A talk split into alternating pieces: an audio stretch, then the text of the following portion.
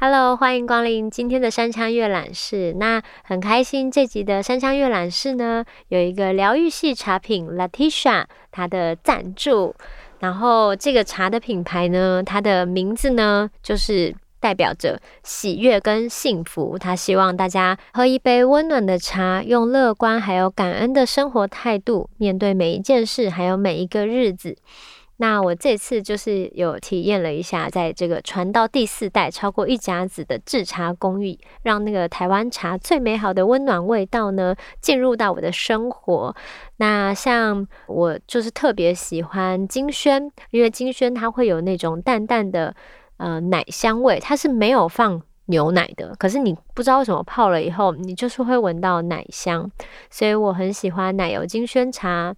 然后还有它的茉莉乌龙茶，因为我就是有一点喜欢花香的味道，所以就是有这种奶香花香的茶，我很喜欢。那当然呢，它还有出那种焙火乌龙茶。那大家也知道，我很喜欢就是茶泡饭。所以像这种有焙火的，它就会有木质香，所以加了那个茶泡饭以后，我就会觉得那个滋味会更好。所以我觉得喝茶不一定说你单纯喝茶，我觉得有时候像我也会把茶入料理这样子。那当然，它还有那个小叶种的红茶，就是夏天的时候，我其实喜欢做这种冰冰的冷泡茶，就是有时候你自己在家泡，然后我也不喜欢加糖啊，加任何东西，就是泡了以后放进冰箱，然后隔天就有一个冷泡茶可以喝，就很适合夏天。那当然呢，还有栀子花香的四季春，就是喝完以后你就是会回甘。然后我觉得，就是它的茶是非常，就像它的名字一样，就是它非常融入你每一天的生活。当你面对可能每一件事情，可能需要静下来想一想，需要一杯茶的时间的时候，它都非常的方便。嗯，然后也跟我们今天介绍的书也蛮相关的，因为今天又来推荐了我很喜欢的小川蜜的小说嘛，那他的书也都是充满疗愈的感觉。所以很谢谢，就是这次的茶品赞助这一集。那当然，他还有做一个茶香的花生，就是在花生里面大家可以看到茶叶。然后像我爸爸非常喜欢吃花生，所以就是这次收到这个赞助，他就非常的开心，就是一家人可以一起泡茶吃花生这样。嗯，那他的详情相关资讯呢，我们都会放在 Podcast 的资讯栏，所以大家如果还没有。呃，有喝茶的习惯，想要入门的话，欢迎大家去认识 Latisha，带给你喜悦幸福的每一天，让你用一杯茶展开你面对生活里的每一件事跟每一个日子。然后，那我们山枪阅览室就是接下来就要开始读书喽。那我今天要读的书呢，叫做《狮子的点心》。嗯、这本书是粉丝送我的。嗯，因为其实我很喜欢小川密嘛，然后这本书呢刚好我没有买到，所以呢也觉得粉丝好会挑书，然后他送我以后，我就觉得啊，我要来赶快看一下这本我没看过的啊，结果真的很好看。那因为它是长篇小说，所以我就只读片段。那主要是在讲，嗯，一个女生她她生病以后来到了一个算是那种安养中心。让你度过你人生最后一段时光。那这本书叫做《狮子的点心》嘛，所以就是他住的那个地方叫狮子家园。那里面就是会有那个点心时间，所以就取了这个就是书名，就很点题它里面的嗯一个环境的状态。嗯，然后嗯，我觉得虽然是一个看似好像会很悲伤的故事，可是其实我觉得。充满疗愈感，因为每一个人都一定会走向生命的终点。那虽然是生病了，虽然是身体很不舒服了，可是他在这个安养中心得到的关怀跟照顾，嗯、虽然生生病是有一些东西是不可逆的，可是他的心灵还是在这样的照顾跟各种陪伴跟关怀下，还是得到了修复。对啊，我觉得人不可能没有遗憾啦。然后。有时候生老病死也不是自己想怎么样决定就怎么样的。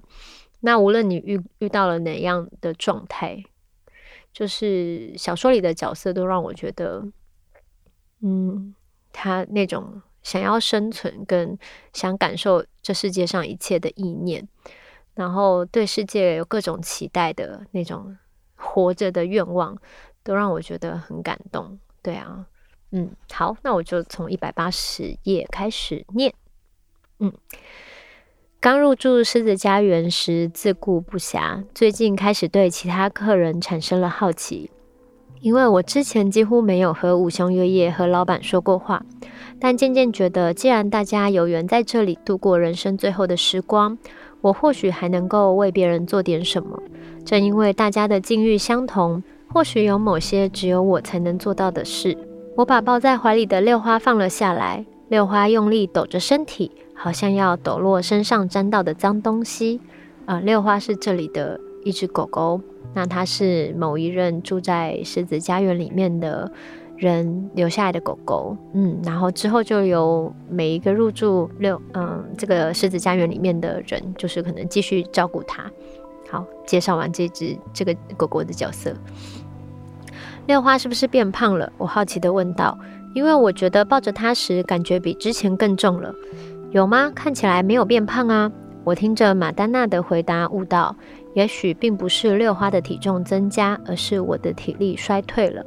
如果只是体力衰退，那也是无可奈何的事。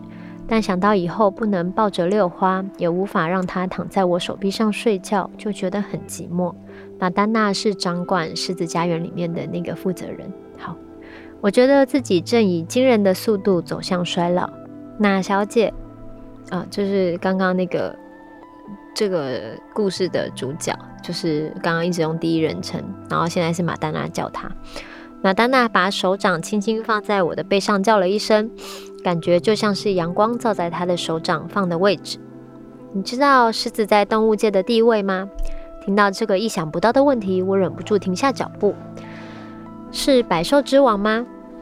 没错，就是百兽之王。也就是说，狮子不必再担心遭到敌人的攻击，只要安心的吃吃睡睡就好。我了解了，所以这里叫狮子家园。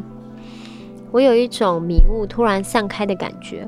我之前就很好奇为什么会取这种独特的名字，但并没有问马丹娜。现在终于恍然大悟，住在这里的客人，包括我在内，都是狮子，都是百兽之王，没什么好害怕的，娜小姐。要保持笑容，越是痛苦的时候，越要仰望天空，尽情的笑，就可以为比你更痛苦的人带来希望。马丹娜静静地看着我说，然后转身离开。我走进房间后，站在镜子前露出笑容。人生并不是因为开心才笑，而是因为笑才开心。拿一根免洗筷或一支铅笔咬在嘴里，然后扬起嘴角。保持笑容看漫画就会变得超有意思，大脑会分泌出多巴胺，是不是很厉害？我突然想起一起上瑜伽教室的关系同学说过的话，他就像在我身旁，对着我窃窃私语。我扬起嘴角，保持笑容，用肥皂洗手。当初也是这个同学告诉我，如果感到恐惧和嫌恶，可以洗手转换心情。虽然他总是笑口常开。但也许他也承受了很大的压力，只是没有告诉我。不知道大家怎么样了？不知道大家都好不好？我难得回想起自己生病前的人生。以前周末都会悠闲地去附近散步，去蔬果店买蔬菜和水果下厨，偶尔出远门爬山或是健行。非假日时，如果提早下班，就会去看场电影，或是投入自己喜欢的编织。我从来没有想到，这种平淡无奇的日常生活竟然如此宝贵。我深爱当时那些无忧无虑的日子，很想紧紧拥抱在怀里。我打开了化妆包，伸手去拿带来的掏耳棒。如果我对这世界还有什么留恋，那就是爸爸的掏耳棒。小时候，我总是把头放在爸爸的腿上，让爸爸为我亲耳垢。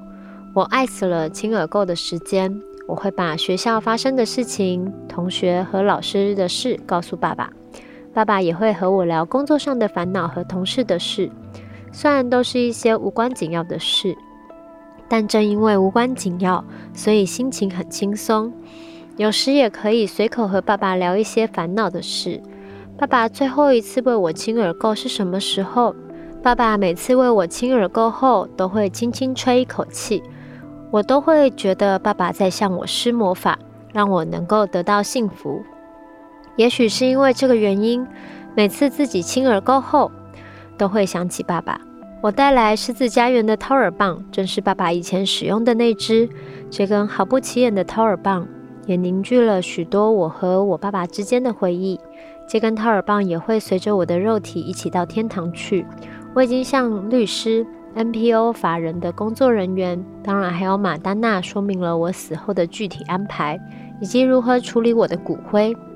早晨起床，换了衣服后，走去食堂。马丹娜坐在固定座位上看报纸。她一看到我，立刻露出灿烂的笑容。那小姐，告诉你一个好消息，已经开发出一种新药了，也可以治好你的癌症。太好了，你可以出院了。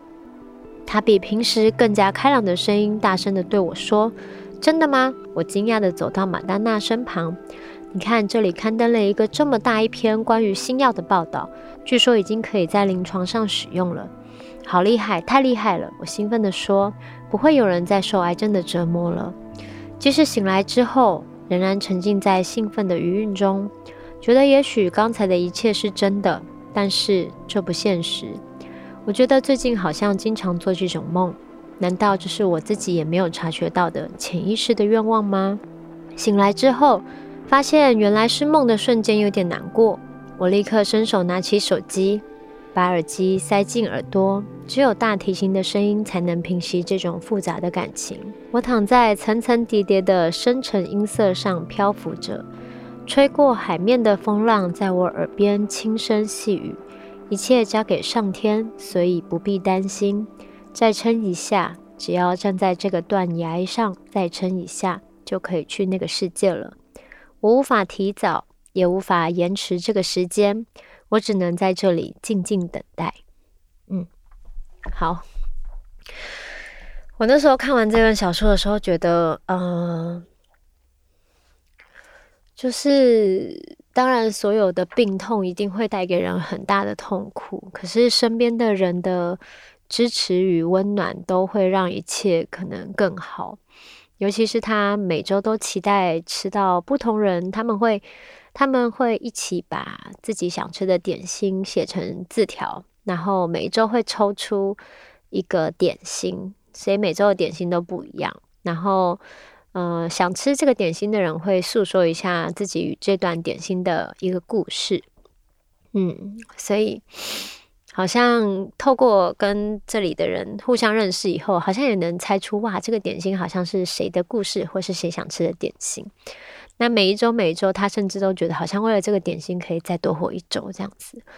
那我觉得生活里面有各种期待，或是嗯小小的可以完成的事情，曾经如果对对这个角色来说都。都不是很难事，直到生病以后，你就发现所有一点小小的事情都是很原来如常的生活，不是那么容易的。那像我最近也是很临时接到我姑婆婆呃过世的消息，这样子。那她她是一个，就是我对她的印象就是她总是非常的美，然后嗯，随时都是化好妆的，然后穿得漂漂亮亮的，打扮得很好，都很有精神的样子。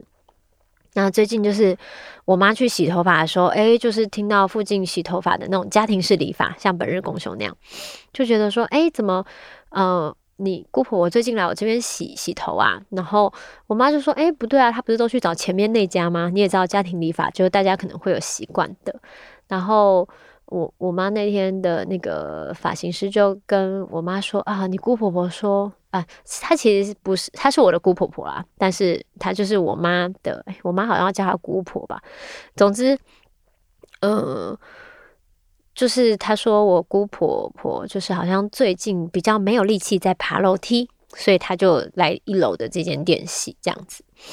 然后我妈就去关心她，然后姑婆婆说：“哦，也嗯，就只是觉得最近比较累啊，然后走路比较没有力气啊，然后可能去医院检查一下吧。”就后来他一去医院检查，就诶、突然送急诊，然后一检查就发现他有一个癌症，然后很大，在我忘记在哪里，反正就是末期这样。